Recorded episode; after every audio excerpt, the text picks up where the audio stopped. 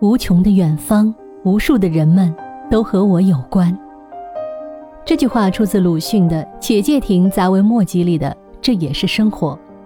这篇文章写于一九三六年八月二十三日，是先生病逝的前一个月，而且是病中的状态。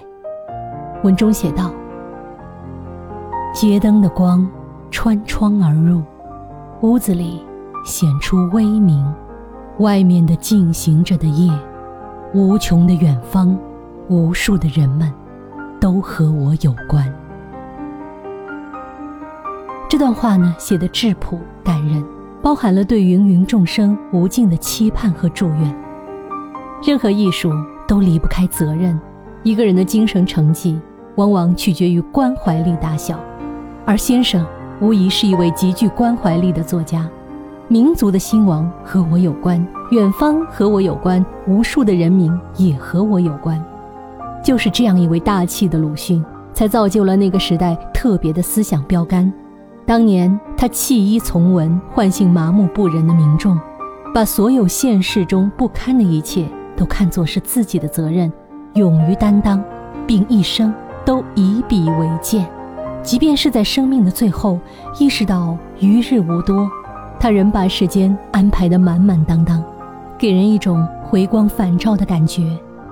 除了正常写作、翻译、出版类的工作外，他还计划走亲访友，也像是到了生命的最后时刻，才发现还有很多地方没去，还有很多人没见，而且这些地方、这些人都与他有关，本来都应该去走走，都应该去看看的。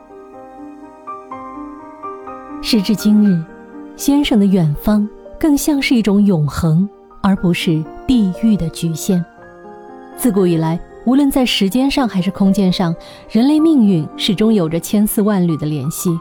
今天是昨天的延续，他处是此处的未来。在西方的一首民谣中，一个马蹄钉丢失与否，或许决定了一个帝国的生死存亡。地球某个地方做的恶。会在另一个地方结出苦果。善者慈悲为怀，智者争取双赢。自私邪恶者既不善良，也缺少智慧。从长远看，短视且愚蠢，往往损人不利己，最终可能会反噬而自食其果。无穷的远方，无数的人们都和我有关。一百年前的鲁迅思想，即使到了一百年后的今天，依然犀利。有个性，有主张，有棱角。